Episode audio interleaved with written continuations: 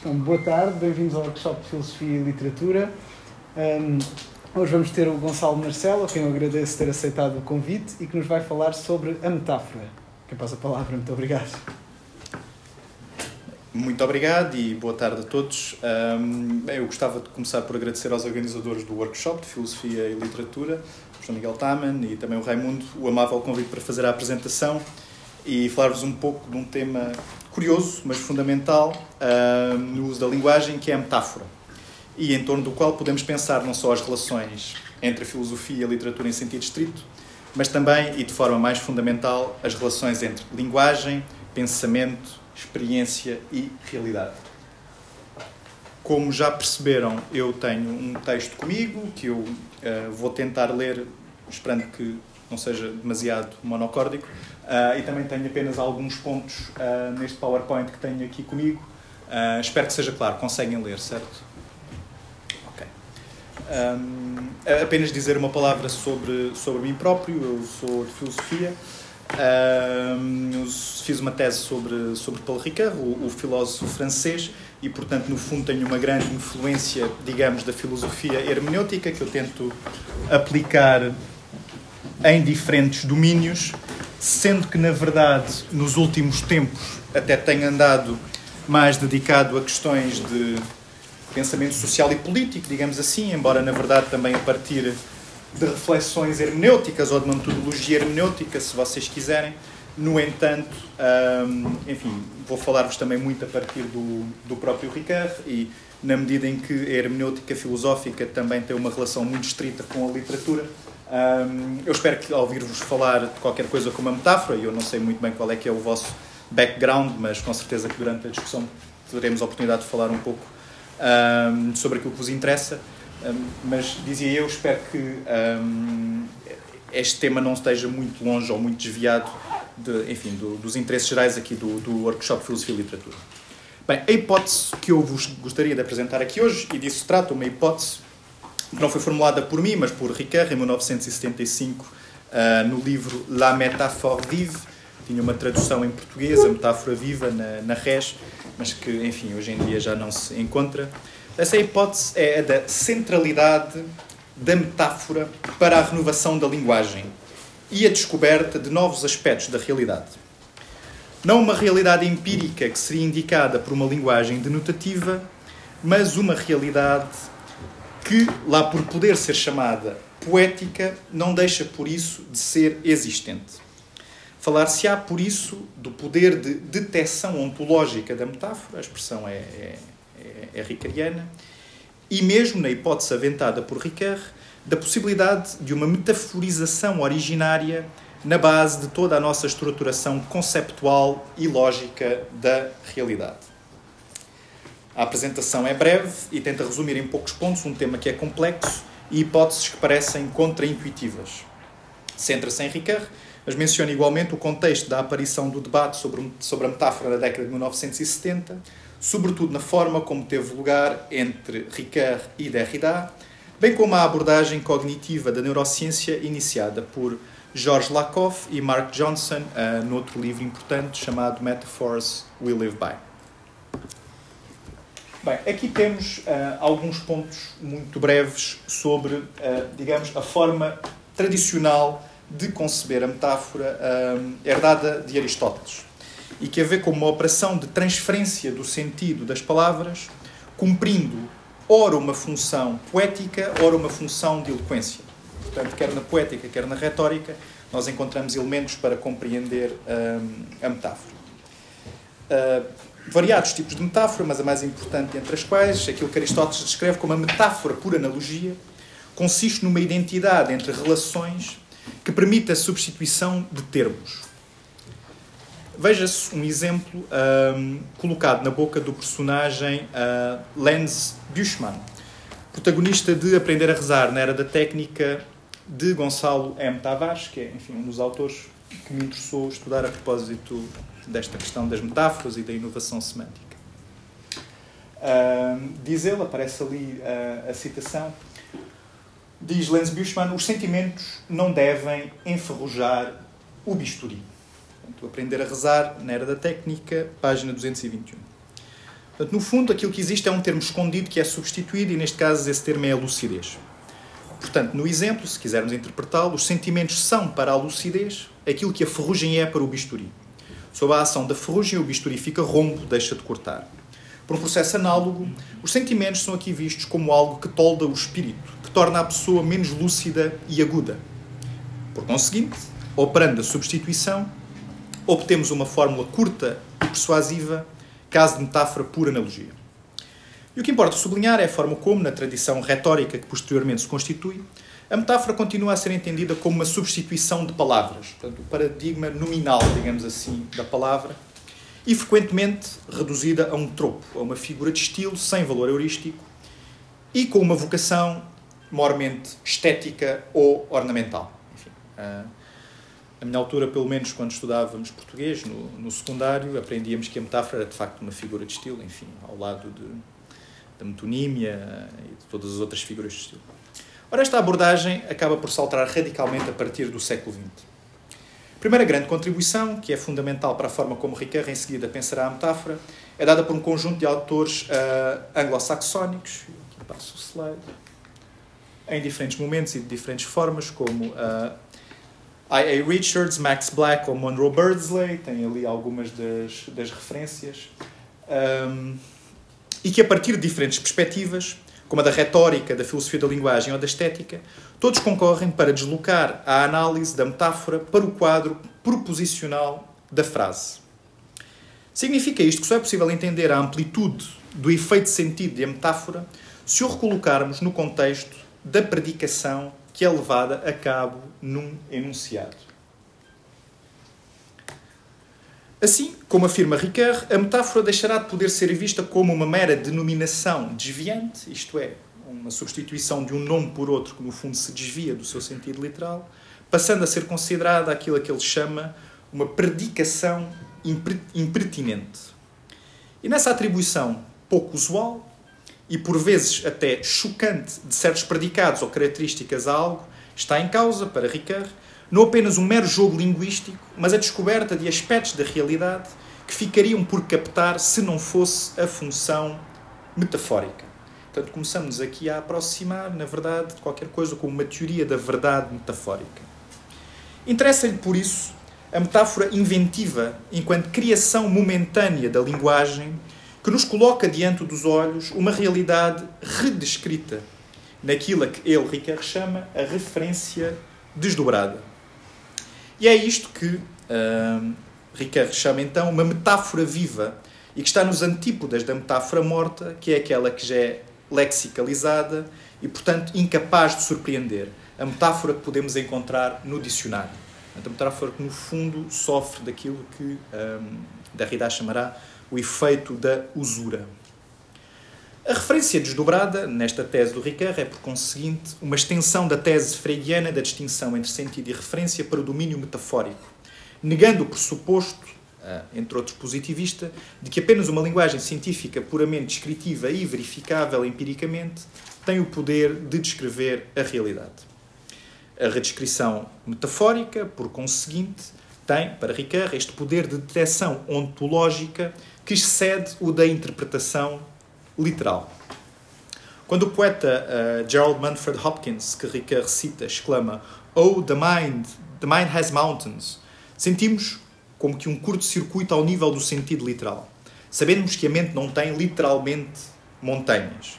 No entanto, não é absurdo falar de qualquer coisa como a paisagem mental de uma vida interior. Da mesma forma, e para dar um exemplo, uh, enfim, de uma metáfora já morta, mas que no seu tempo seria talvez bem viva, quando Camões descreve o amor como fogo que arde sem se ver, o absurdo da literalidade não elimina o conteúdo experiencial que a pertinência metafórica introduz. Se nos colocarmos do ponto de vista do poeta, este fenómeno é possibilitado por uma espécie de erro calculado, e Ricard utilizará, estendendo a, a noção de category mistake de, do Gilbert Ryle, para falar sobre isto.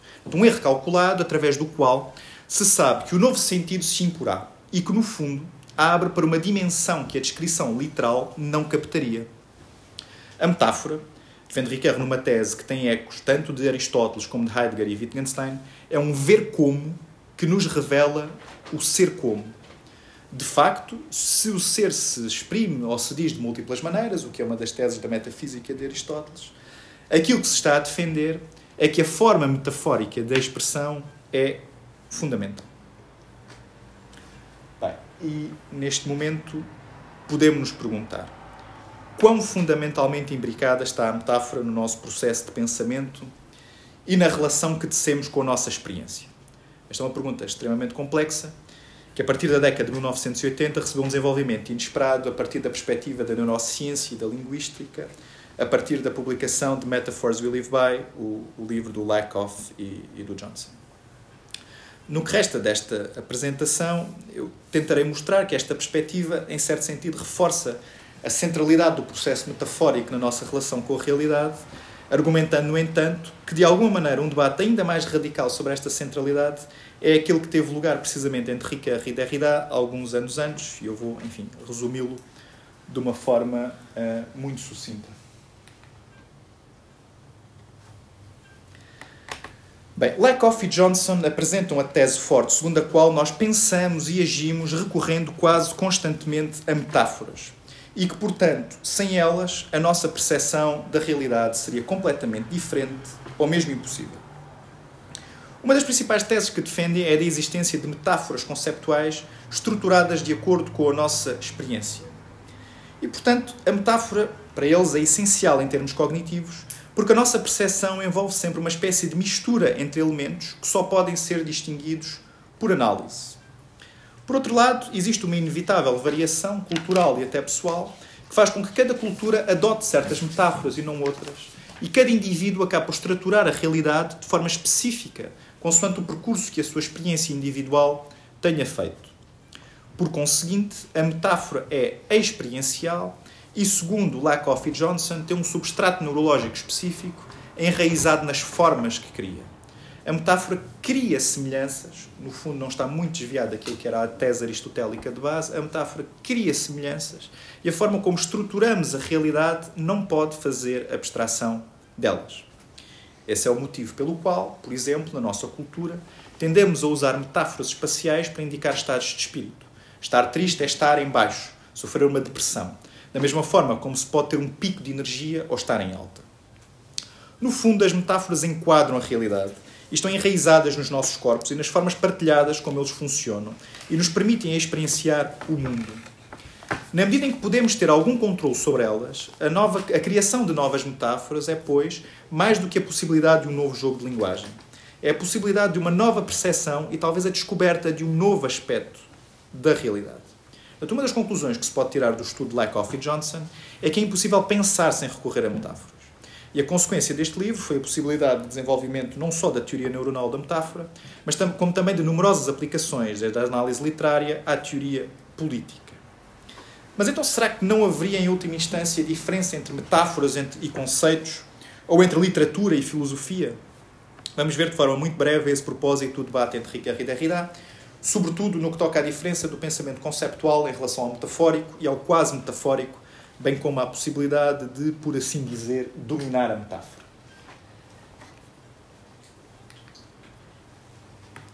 Bem, os textos aqui, aqui em causa são, por parte de Derrida, uh, um texto chamado La Mythologie Blanche, publicado em 1971 e republicado em 1972 em Les Marges de la Philosophie, e Le Retrait de la Métaphore, publicado em 1978 e republicado em 1987 em Psyché, Invention de l'Autre, e pelo meio intervenção de Ricoeur em 1975 no livro de que já vos falei, La Métaphore Vive. Mencione-se igualmente o livro, este livrito aqui de Jean-Luc Amalric, Ricoeur, Derrida, L'enjeu da métaphore, publicado em 2006 e que, hum, enfim, na minha modesta opinião, é provavelmente o melhor livro sobre esta pequena conversa que até certo ponto foi falhada. Eu não vou reconstituir todos os passos do argumento, uh, mas falar-vos um pouco sobre ele. Bem, Derrida, na verdade, hum, de facto, como explica Amalric, enquanto, enquanto Ricoeur se opõe à tese derridiana, Derrida, na verdade, parece denunciar uma caricatura na leitura ricariana e parece pronto a conceder os pontos mais importantes a Ricoeur. No entanto, importa perceber nos seus traços gerais aquilo que está em causa. Bem, no primeiro texto, La Mythologie Blanche, trata-se de assinalar a condição de impossibilidade de uma metaforologia geral da filosofia. Isto é, a denúncia da incapacidade da filosofia dominar completamente a metáfora e assegurar-lhe um lugar bem determinado numa posição de subordinação face ao conceito filosófico. Segundo Derrida, os próprios conceitos devem ser entendidos como metáforas que, que sofreram um efeito de usura. Os conceitos têm origem em metáforas, tiradas a mais das vezes, a maior parte das vezes, do mundo sensível, mas não são, na verdade, que metáforas que se esqueceram a si mesmas. E isto leva Derrida a criticar aquilo que chama a mitologia branca da metafísica. O sentido primário, sensível, por exemplo, o sol como metáfora da razão, não é propriamente uma metáfora. É, de acordo com Derrida, uma espécie de figura transparente equivalente a um nome próprio. E quando, pela pena dos filósofos, se torna metáfora, esquece-se o processo de metaforização e toma-se a metáfora pelo sentido literal. Dá-se então, de acordo com esta tese, um duplo apagamento e a filosofia seria esse processo de metaforização que se deixa levar e se esquece do que está a levar a cabo. Para Derrida, portanto, cada conceito contém em si a história oculta de uma metáfora. Quando o argumento chega a este ponto, Derrida decide tentar desconstruir um dos pressupostos essenciais da filosofia hegeliana, a saber, a passagem da metáfora ao conceito, entendida como Aufhebung, enfim, famosa subsunção, ou como se quiser traduzir, uh, da filosofia hegeliana, da qual eu não vou falar agora, mas enfim, se quiserem falar sobre isto, podemos falar na, enfim, na parte da discussão. Ora, é neste ponto que o desacordo com Rica se torna mais evidente. Como sublinha Amalric, aquilo que a desconstrução derridiana coloca em questão é a autonomia quer do conceito filosófico, quer da metáfora.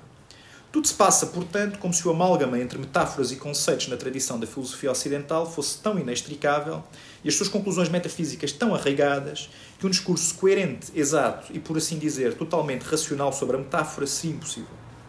Isto porque a eficácia da metáfora usada, desgastada, não permitiria uma distinção total entre as duas operações.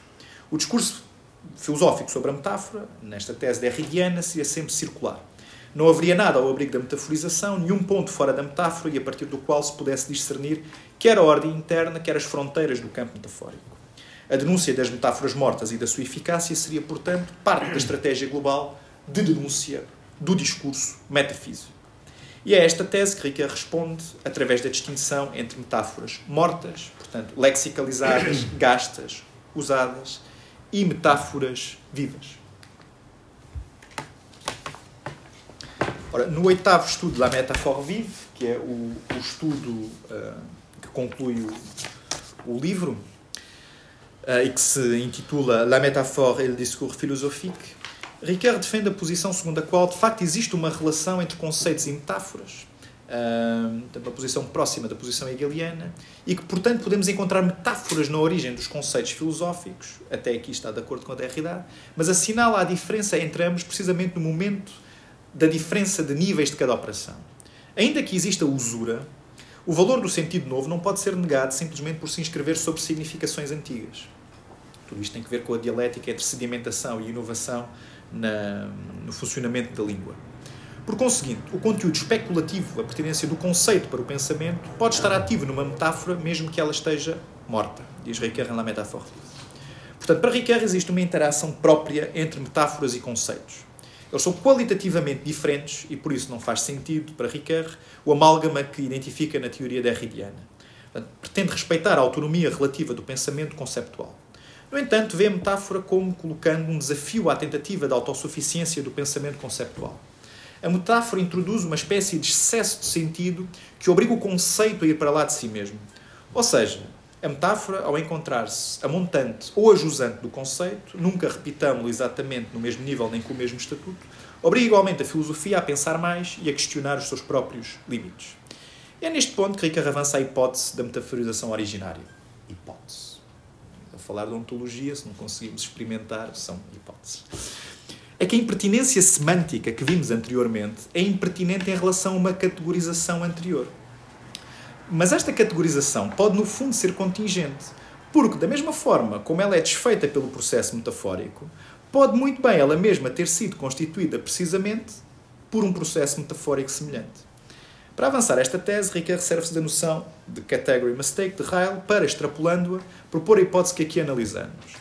A de que, através de um uso da imaginação criativa, a metáfora não só desfaça categorias lógicas para criar novas categorias poéticas que revelam aspectos ocultos da realidade, como também possa estar na origem de toda e qualquer categorização lógica. Eu sei que isto parece suficientemente maluco.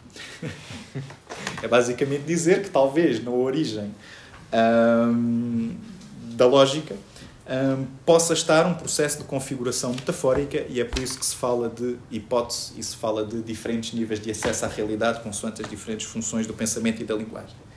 Eu não estou a dizer sequer que tenho meios para tentar provar qualquer coisa deste género, uh, mas parece-me que é uma hipótese interessante analisar e discutir.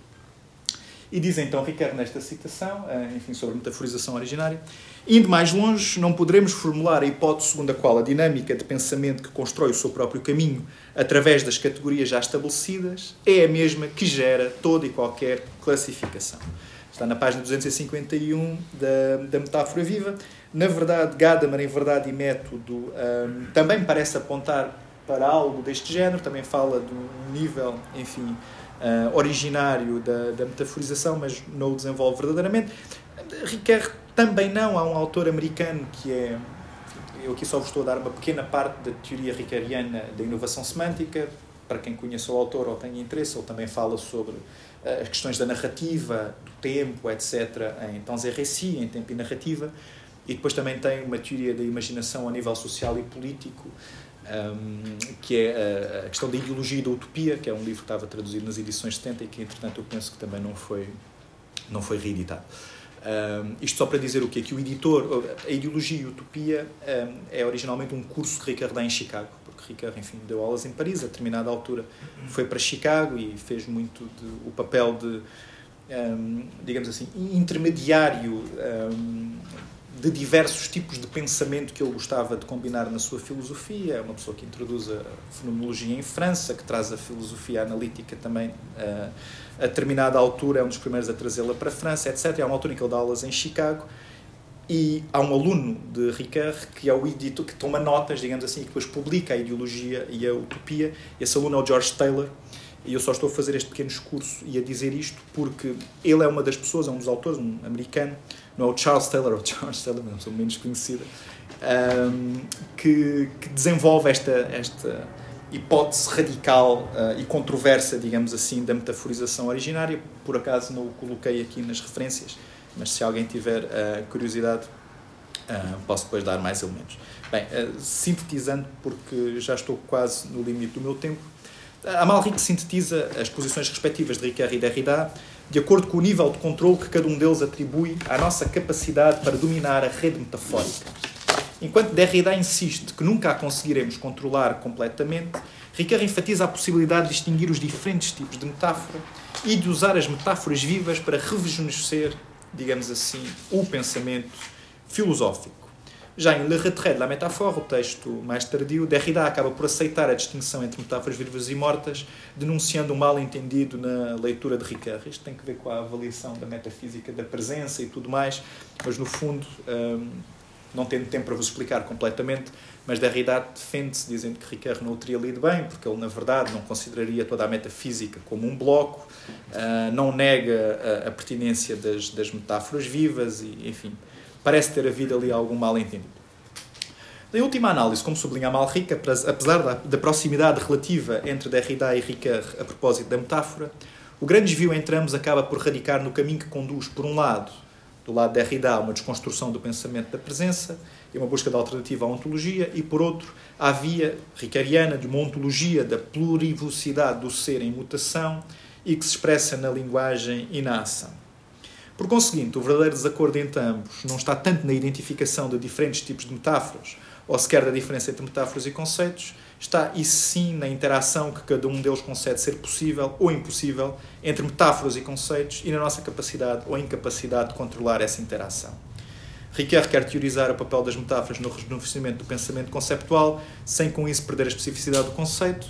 Assim, não só não renega a ontologia como se serve dela para repensar a ação, Derrida, por seu turno, recusa a metafísica da presença. No entanto, e para lá desta verdadeira divergência, é preciso assinalar que, em relação à metaforização, ou quase metaforização originária, na base do pensamento filosófico, ambos estão de acordo. Um, estou mesmo em cima do meu tempo, não sei se, enfim, se chega à conclusão. Obrigado. Bem, em síntese, podemos talvez dizer o seguinte. Lakoff e Johnson defendem que não podemos pensar sem metáforas e que elas são por isso inescapáveis. Esta tese não é, afinal de contas, enfim, com muitos detalhes que eu não dei, podemos falar deles, mas esta tese não é, afinal de contas, muito diferente daquilo que é sugerido por Derrida, quando este fala da quase metaforicidade e da impossibilidade de escaparmos à rede metafórica. É claro que quando Lakoff e Johnson propõem a noção de metáforas conceptuais e tentam impor ordem, elencar e como que dominar as metáforas que nos formam, estarão com certeza a incorrer num esforço que Derrida classificaria como sendo vão, na medida em que continuarão provavelmente presos num círculo mais ou menos vicioso, pelo menos segundo o diagnóstico derridiano. Mas a ênfase na metaforização originária está lá em ambos os casos. E o mesmo pode ser dito sobre Ricoeur, sendo que com a filosofia ricariana o, pluralismo, o paralelismo cognitivo perdão, é ainda maior, uma vez que Ricoeur enfatiza o poder que as metáforas têm de reconfigurar a nossa experiência e, portanto, reabrir, redescobrir e refazer o mundo através de uma função muito específica da linguagem. Mas voltemos então à questão do controle que podemos ou não ter sobre a metáfora. Neste caso, eu penso que o único juízo que se pode avançar é por dentro. Talvez uh, seja impossível livrarmos de todo da metáfora, mas também, provavelmente, uh, não sabemos sequer se conseguimos traçar as distinções entre o que é ou não metafórico ou falar da metáfora sem ser metafórico. É uma hipótese que também não é muito distante da de Lakoff e Johnson. Talvez a rede seja inescapável. Mas daí não deve decorrer necessariamente o corolário de uma total falta de controle, ou pelo menos essa parece uma hipótese muito pouco plausível admitindo, nem que seja a título de mera hipótese académica, que de facto a metáfora é inescapável e que as metáforas condicionam a nossa percepção do mundo e ajudam a situar-nos nele, não parece razoável admitir que a nossa intervenção individual não possa contribuir para esse processo, mais que não seja por podermos sempre ser nós a criar novas metáforas. E Ricardo aponta para aí, há toda uma parte sobre os atos de discurso, etc., e, e até sobre o facto de, no fundo, a boa metáfora não é necessariamente a do poeta especializado, pode ser aquela que ocorre na linguagem do dia a dia, podem haver metáforas vivas nesse sentido. Portanto, como Ricardo mostra, a inovação semântica que é possibilitada pela impertinência da metáfora é um ato de discurso que pode ser transformador. Nesse sentido, o poeta, ou quem quer que assuma as suas funções, se conseguir, como dizia Aristóteles, metaforizar bem, tem de facto ao seu alcance um potencial que me parece transformador e, na minha modesta opinião, não deve ser menosprezado. Peço desculpa por ter cedido dois minutos Muito obrigado. obrigado. Passamos já à, discussão.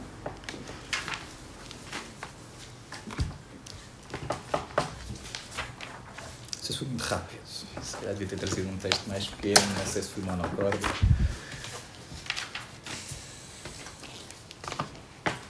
Eu tenho, eu tenho uma, uma pergunta, posso talvez começar. Um, muito obrigado. Um,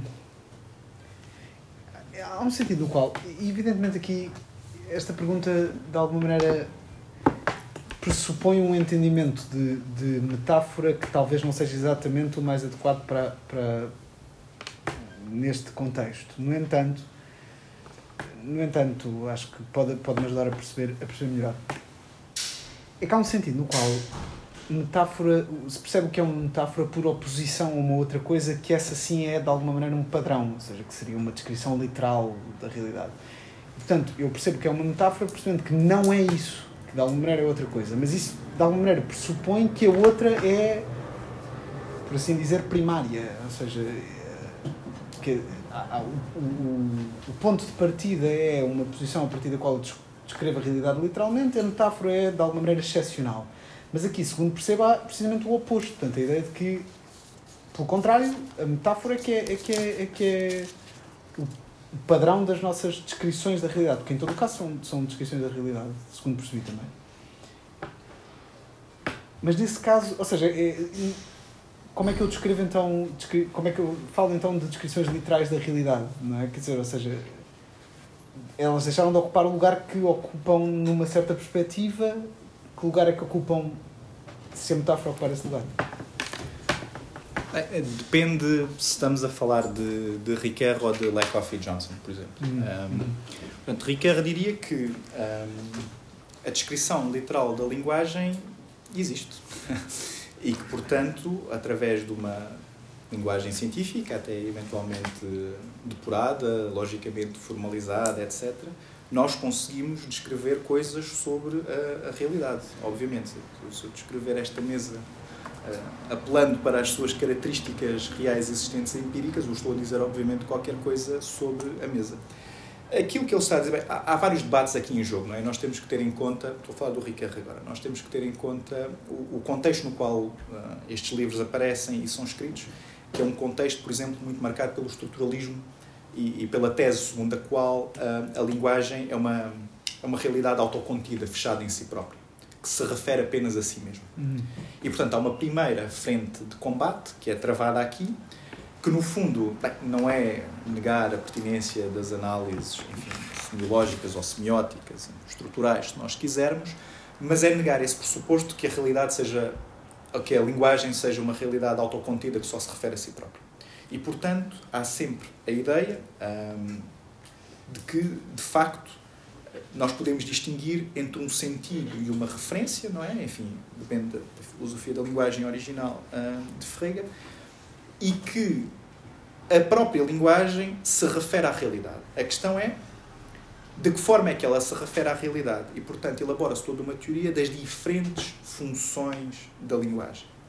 E diz-se, então, que neste quadro da teoria proposicional da metáfora, em que nós dizemos que, sei lá, por exemplo, amor é fogo que arde sem se ver, que, de alguma forma, amor não é literalmente fogo e, portanto, nós percebemos que há qualquer coisa de estranha à primeira vista que se está a dizer quando se predica algo desse género do amor. No entanto, que é esta função poética da linguagem que nos abre para uma realidade que não é necessariamente a realidade empiricamente constatável no sentido mais corriqueiro do termo, é uma realidade que se vocês quiserem, podem dizer que são hipóteses metafísicas, se quiserem, e portanto dificilmente verificáveis. Mas é uma realidade que é de uma qualidade diferente, digamos assim, da, da anterior e que, no entanto, é fonte de constituição de sentido para nós. E, que nós não, e cuja existência, em última instância, nós não podemos verdadeiramente negar.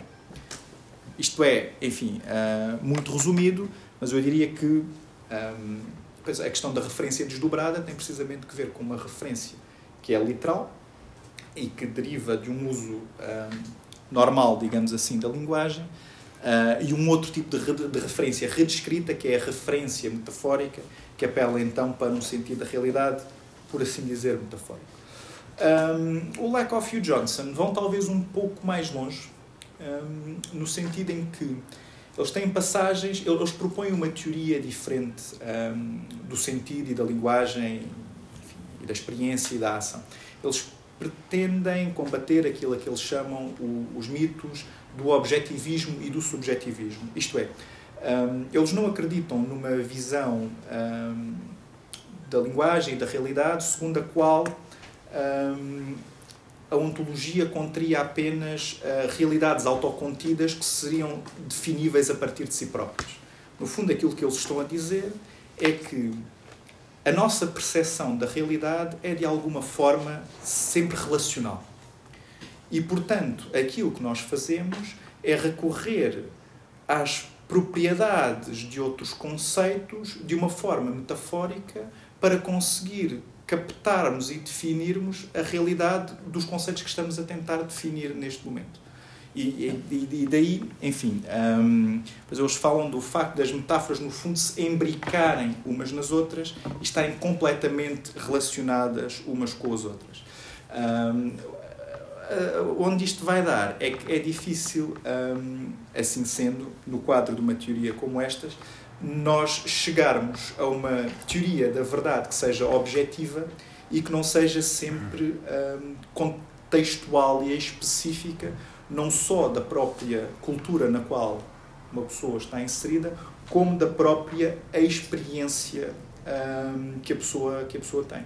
Isto levado até ao limite vai dar que um, as metáforas estruturam neuronalmente, digamos assim, o nosso cérebro e, em última instância, pessoas, por exemplo, com. Uh, isto é, enfim, isto é a radicalização da tese até às últimas, até às últimas consequências.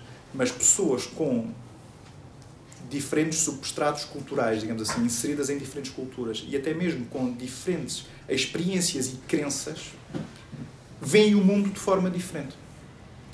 É aquela coisa de os, os liberais, e acho que o, o, o Lakoff, um, mais tarde, isto é um livro de 1980, mas o Lakoff, mais tarde, faz estudos que eu não conheço em todo o seu detalhe, mas faz estudos desse género. Tentar mostrar como é que a, a questão do framing, do enquadramento, é determinante para a forma como nós vemos o mundo e como, até certo ponto, é possível mostrar que, por exemplo, um liberal ou um conservador podem ter verdadeiramente entendimentos diferentes do mundo, pensam de uma maneira diferente, porque utilizam diferentes metáforas também para estruturar, estruturar a sua experiência uh, da realidade é evidente que eu não tenho qualquer tipo de competência para julgar da adequação. Né? Extrapola completamente a minha competência avaliar da, da bondade ou não desta tese, mas, mas acho uma tese interessante e que merece ser discutida como qualquer outra.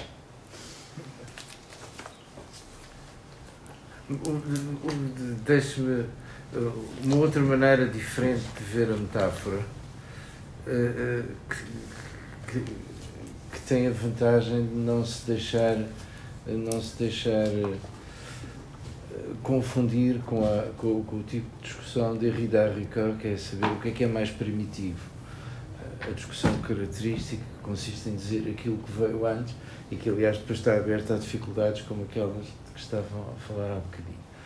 Um, imagine que uh, numa língua há expressões mais familiares e menos familiares Imagino que metáfora é um termo honorífico que de vez em quando nós damos a expressões menos familiares. O problema está resolvido.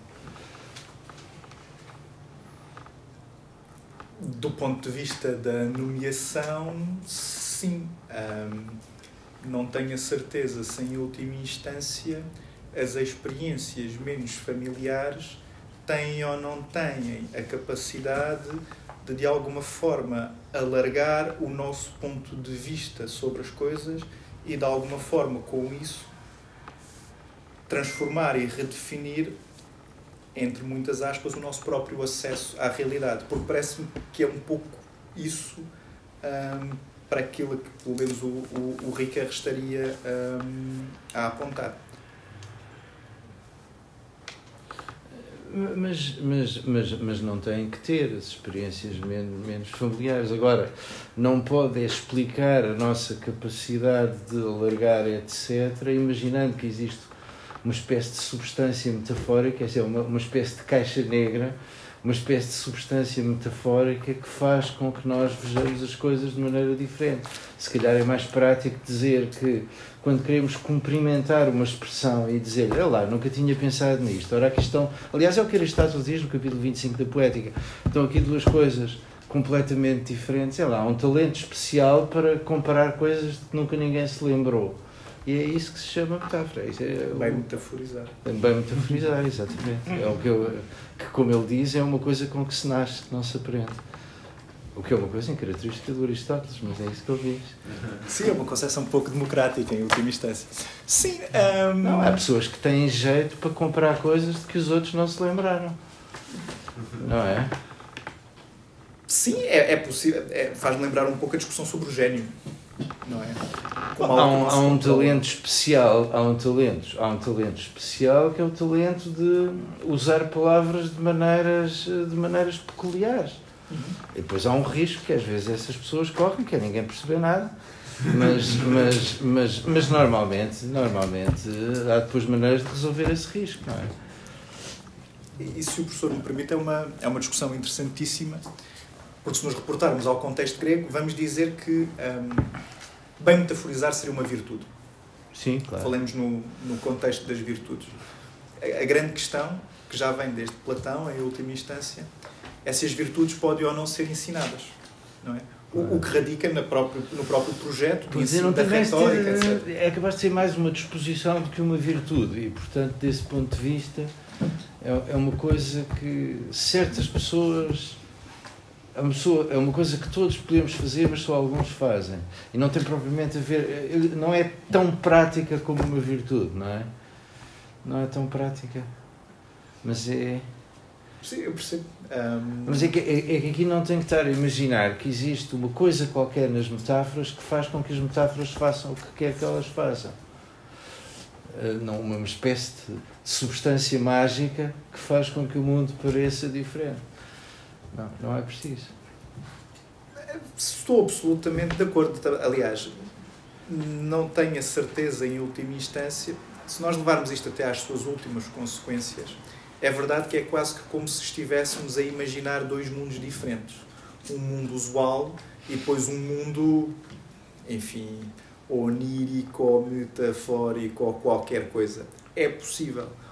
Ou então, pura e simplesmente, numa interpretação um pouco mais caridosa, eventualmente um, não atribuindo qualquer tipo de realidade ou consistência platónica ou semi-platónica ao mundo metafórico, porque isso, para mim, na minha ignorância, é tão fantasioso como tudo o resto.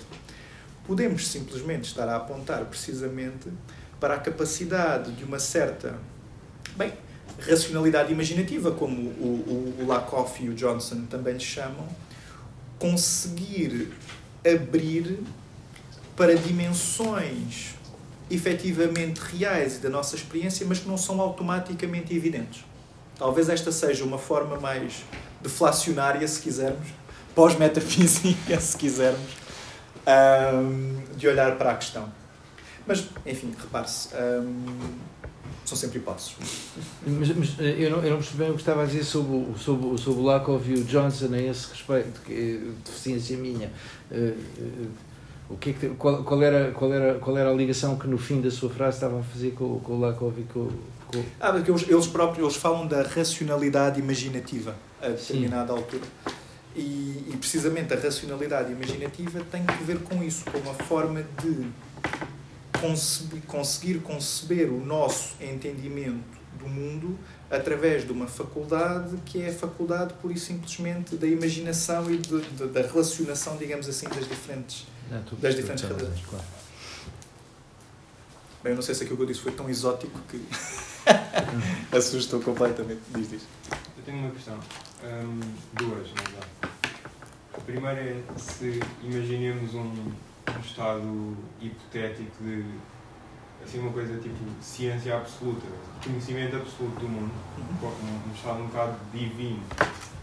Um, haveria pertinência ainda para criar metáforas, no sentido em que temos o conhecimento absoluto das coisas, portanto não é preciso uma espécie de aproximação para lidar com elas. É, uma hipótese. Desculpa. desculpa. E a, a, segunda questão é se, partindo disto, um, e olhando para, por exemplo, um, por exemplo, um, também, também um bocado hipotético, mas o estado primitivo de um povo em que não tem conhecimento científico uh, tão aprofundado das coisas, um, não, não é esse o estado por excelência da metáfora. Portanto, ciência versus um, metáfora. Sim, eu acho que no fundo uma das perguntas que nós nos podemos uh, colocar, enfim, do ponto de vista epistemológico, é se existem modos qualitativamente diferentes de acesso ao mundo e acesso ao conhecimento, através dos quais hum, nós de facto obtemos hum, aspectos diferentes daquilo a que possamos chamar realidade, digamos assim. Isto é uma discussão antiga, é a própria discussão sobre a racionalidade, ou, enfim, num nível mais terra a terra, hum, a questão da epistemologia das ciências humanas versus a epistemologia das ciências duras, etc sem entrar demasiado uh, nessa discussão, eu diria que na tradição filosófica da qual uh, estes senhores vêm, existia de facto, existiram ao longo da história tentativas de um, atingir qualquer coisa ou de definir qualquer coisa que correspondesse a um saber absoluto. É, por exemplo, um, a tentativa hegeliana, não é? Hegel por mais delirante que isso nos possa parecer hoje em dia, embora a mim me pareça que Hegel tem coisas interessantes se lidas de um ponto de vista, entre muitas aspas, mais metafísico, mas isso, enfim, do ponto de vista da teoria social, etc., mas isto é uma discussão completamente diferente.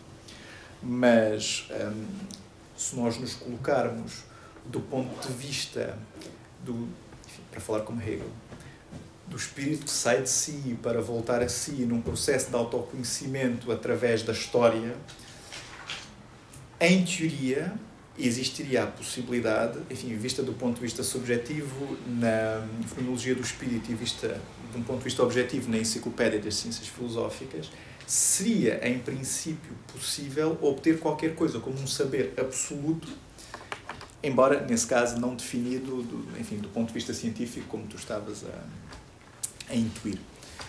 Ora, existe uma razão pela qual praticamente toda a filosofia do século XX, seja do lado analítico, seja do lado, entre continental, digamos assim, se dirige contra essa possibilidade. É porque um saber absoluto exige qualquer coisa como um entendimento absoluto, ou infinito, ou, ou algo do género. E, portanto, faz parte do próprio projeto hermenêutica, enfim, se quisermos falar com, com Ricardo, mas na verdade também se poderia falar com, com Heidegger ou Gadamer ou, ou outros autores da mesma tradição, um, é que todas as hermenêuticas, e o Ricardo diz isto a determinada altura, todas as hermenêuticas são em certo sentido kantianas, no sentido em que são filosofias da finitude. Ok?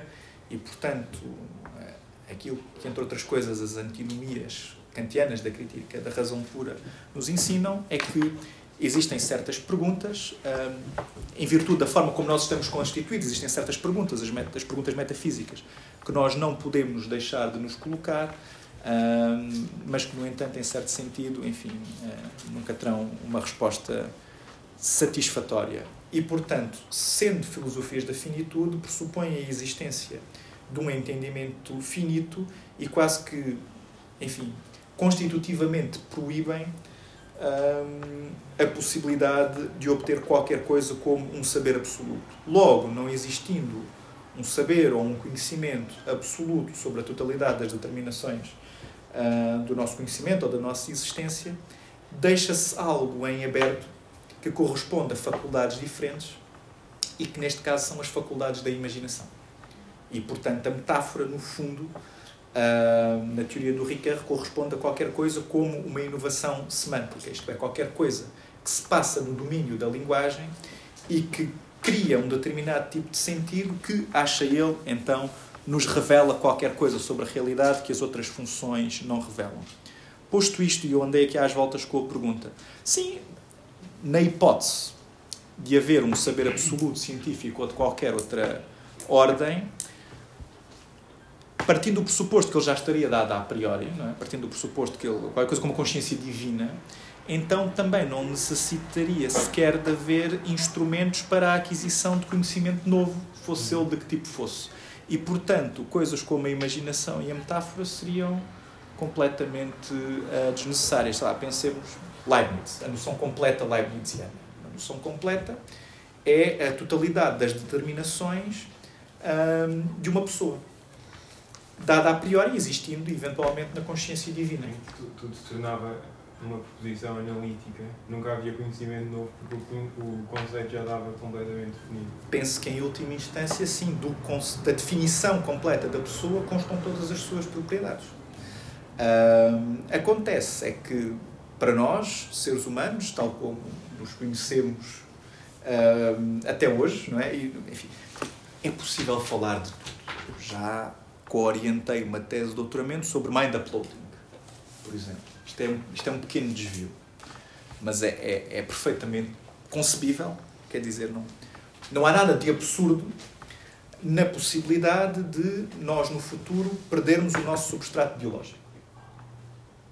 E de poder, existe, isto, isto tem raiz, obviamente, nas discussões sobre a identidade pessoal, enfim, não, não vou entrar muito nesta discussão, mas é perfeitamente concebível que uh, a nossa consciência no futuro possa ser mantida independentemente do nosso substrato biológico.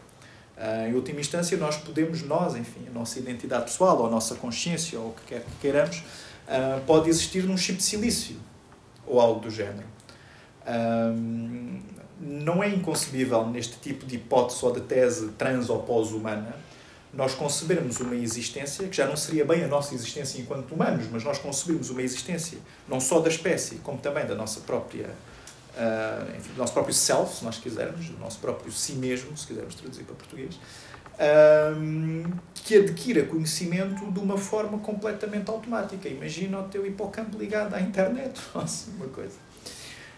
Aí talvez a possibilidade de adquirirmos conhecimento de uma forma completamente diferente daquela que temos se coloque. Agora, tal como nos conhecemos a nós mesmos, a nossa noção completa não existe no sentido em que nós somos definidos por aquilo que pensamos de nós mesmos e pela, pela forma como os outros nos definem, e a nossa vida expressa-se numa biografia. Uma biografia que é sempre contingente, que está sempre sujeita a, a, múltiplos twists and turns, como numa narrativa ficcional, e que é a narrativa de um ser que se interpreta a si mesmo sempre de forma finita e sempre a ter necessidade de ter melhores recursos para se conseguir compreender a si mesmo, precisamente em virtude do facto de ser finito. E depois aí podemos falar sobre aquilo que são as dificuldades epistémicas de acesso ao nosso, à nossa própria identidade ou aquelas que decorrem das questões de injustiça epistémica das nossas sociedades, mas é toda uma, uma discussão diferente. Mas enfim, estou a dar uma volta muito grande para responder a uma, a uma, a uma situação hipotética, mas eu acho que são discussões interessantes. Uh, tenho, tenho uma questão.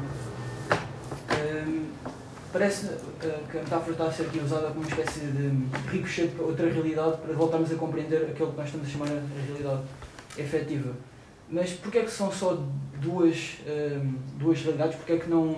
É porque, por exemplo, quando alguém nos aparece uma metáfora que nos parece inovadora, nós não a pensamos, não é? Ou ninguém, ninguém a pensou.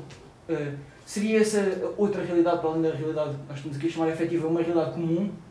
Ou seria uh, comum aos vários sujeitos, porque depois acabam, acabam por entender a metáfora, senão também não se, não se espantavam, não se impressionavam com, com o valor dessa metáfora, ou seria apenas, uh, ou seriam, esta é a minha questão, seria uma realidade uh, formada no momento, seria uma realidade que já, já lá está e que seria comum aos vários sujeitos, seria precisamente o, o quê? Eu diria que, em última instância, talvez, enfim, uma das dificuldades de compreensão deste ponto é que, no fundo, nós estamos a falar disto como se fosse um dualismo. Pois, exato. Não é? Quando, no fundo, se vocês quiserem ter uma visão monista sobre o assunto, podem tê-la. Isto é, imaginemos um único mundo, simplesmente um mundo que se revela a nós diferentemente consoante o instrumento de inquirição que nós lhe apresentamos. E pode ser que, se o poeta nunca tivesse dito que o amor era fogo, só para voltar à vaca que o amor era fogo que ardia sem se ver, houvesse qualquer coisa da natureza ardente da paixão amorosa ou o que quer que seja, e que faz parte da nossa realidade, se quisermos, empírica, que nunca nos tivesse sido a nós revelada exatamente daquela maneira. Porque as palavras, os conceitos, as metáforas têm essa coisa curiosa de, no fundo, condicionarem a nossa visão e enquadrarem a nossa experiência sobre as coisas eu penso que esta tese poderia poderia talvez escolher maior consenso. Então, qual seria a real diferença entre uma metáfora e uma, e uma, e uma expressão vulgar? A metáfora usada torna-se uma expressão vulgar. E, aliás, aquilo que o Lakoff e o Johnson diz é que a maior parte da forma como nós entendemos a realidade, por exemplo, quando nós entendemos estar bem psicologicamente como estar em cima, digamos assim. Isso é uma espécie de repositório de, de metáforas que são culturalmente e linguisticamente determinadas até pelo uso da língua. E, portanto, línguas diferentes terão metáforas diferentes. Aquilo que acontece é que essas metáforas que, no fundo, se tornaram usadas e usuais são as que acabam por vir a estruturar a nossa, a nossa experiência. E, portanto, a metáfora usada faz parte, digamos assim, do nosso acesso ao mundo. A diferença entre uma metáfora nova e uma metáfora usada é que a metáfora nova traz qualquer coisa que radicalmente reformula, até certo ponto, a nossa experiência. Portanto, a metáfora usada é aquela na qual nós nascemos.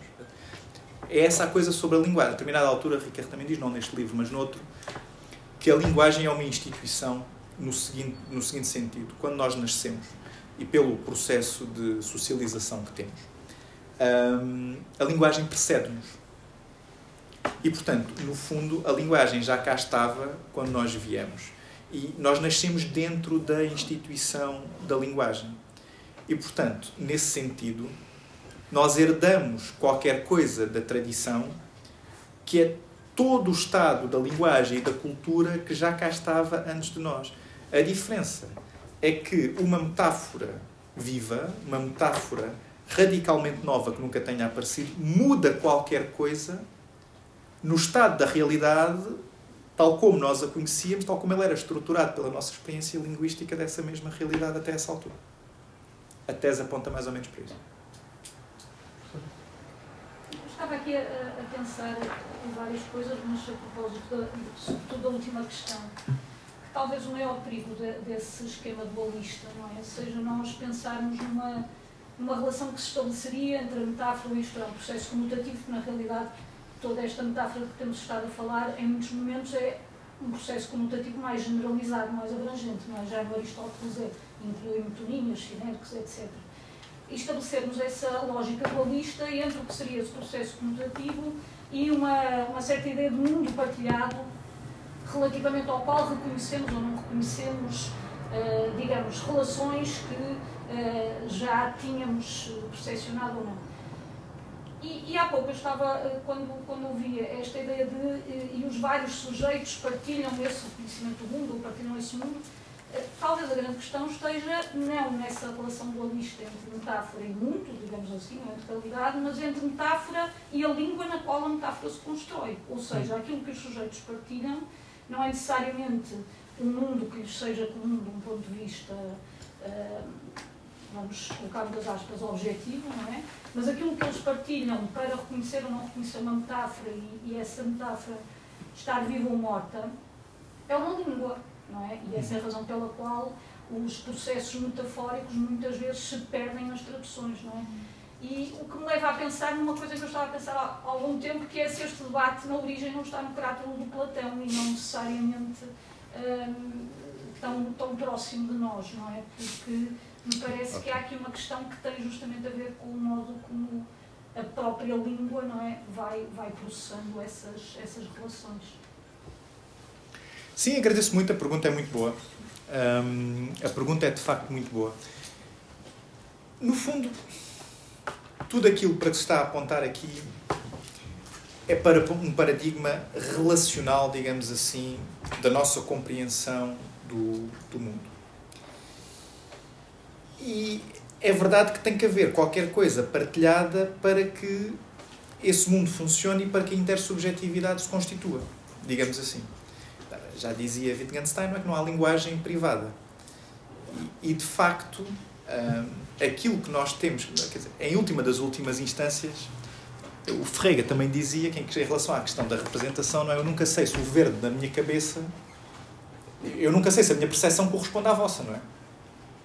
Isso é um problema.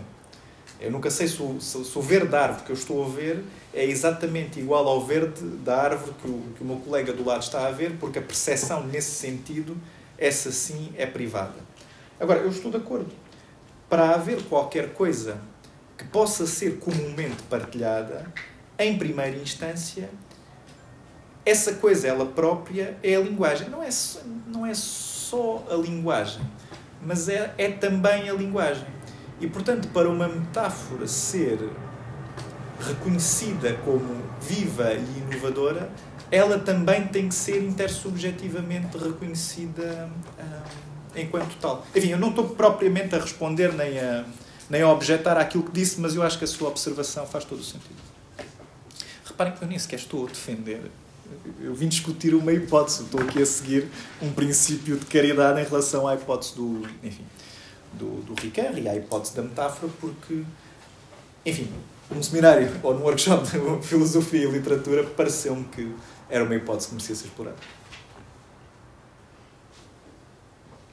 Eu tenho mais uma pergunta, se ninguém. Bora.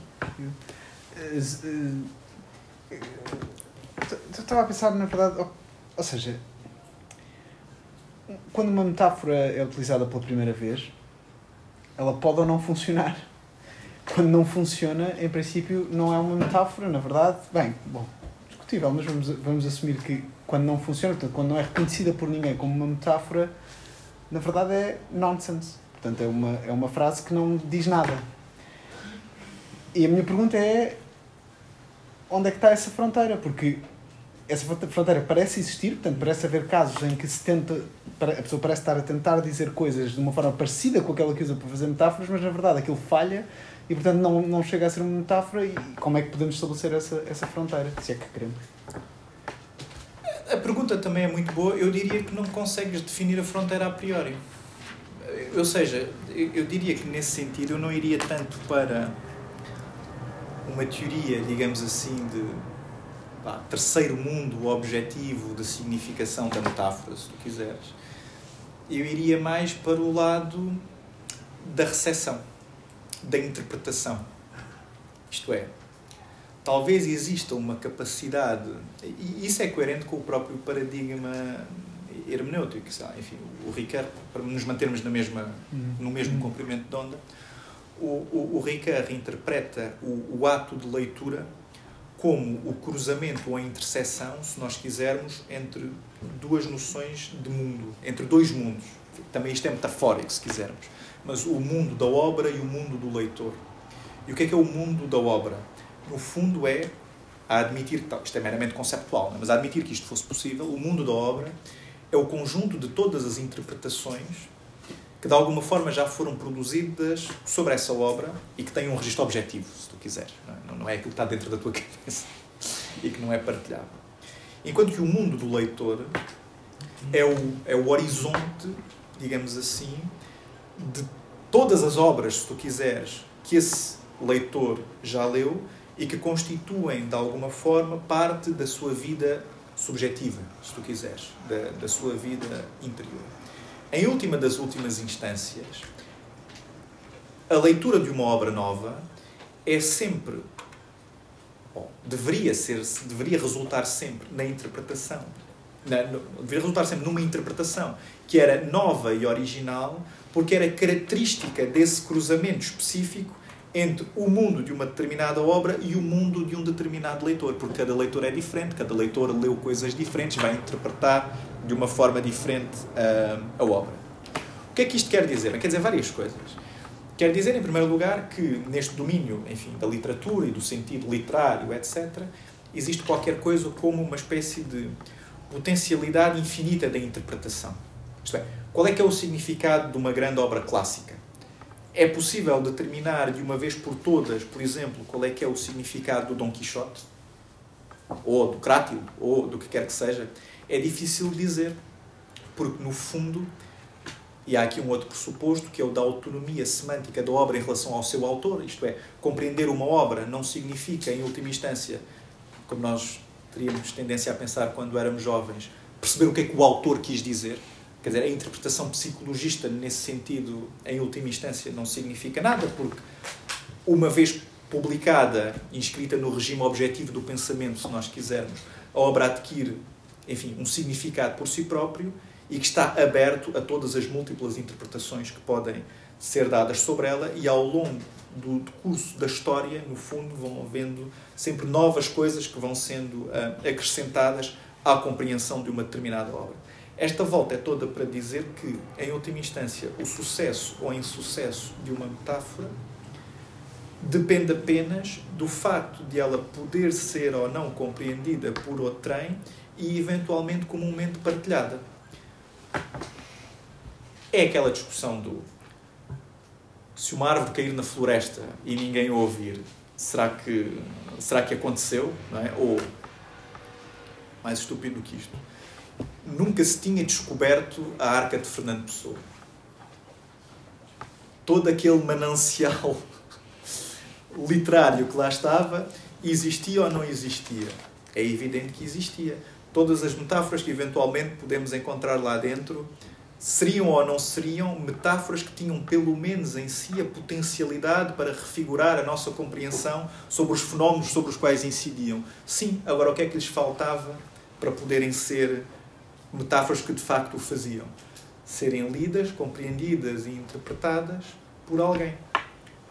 E em última instância, partilhadas na comunidade de leitura, enfim, está-se a tornar demasiado idealizado. Eu daqui a nada estou a falar no Habermas, um espaço público dos cidadãos esclarecidos e não sei o quê, que é uma coisa que obviamente não existe, entre outras coisas, porque, enfim, hum, bem, não quero entrar no debate sobre se, temos, se somos esclarecidos ou não somos esclarecidos hoje em dia e as epistemologias da ignorância não sei o quê, porque isso é todo um, um debate mais, mais complicado. A questão é que já não existe já não existe um só público, não é? existe uma míria de públicos concorrentes e, e, os objetos culturais já não são comumente partilhados como eram no século XVIII, em que toda a gente lia os mesmos romances não sei o quê. Mas pronto, eu peço desculpa se esta discussão está a levar para lados muito diferentes, mas eh, enfim.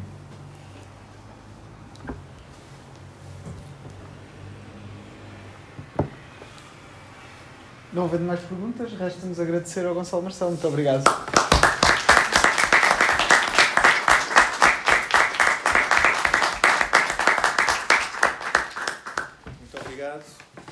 Assegurar que não acredito em fadas nem unicórnios, a não ser no domínio da nossa imaginação produtiva, que também tem, também tem o seu interesse. Obrigado pelo acolhimento. Muito obrigado.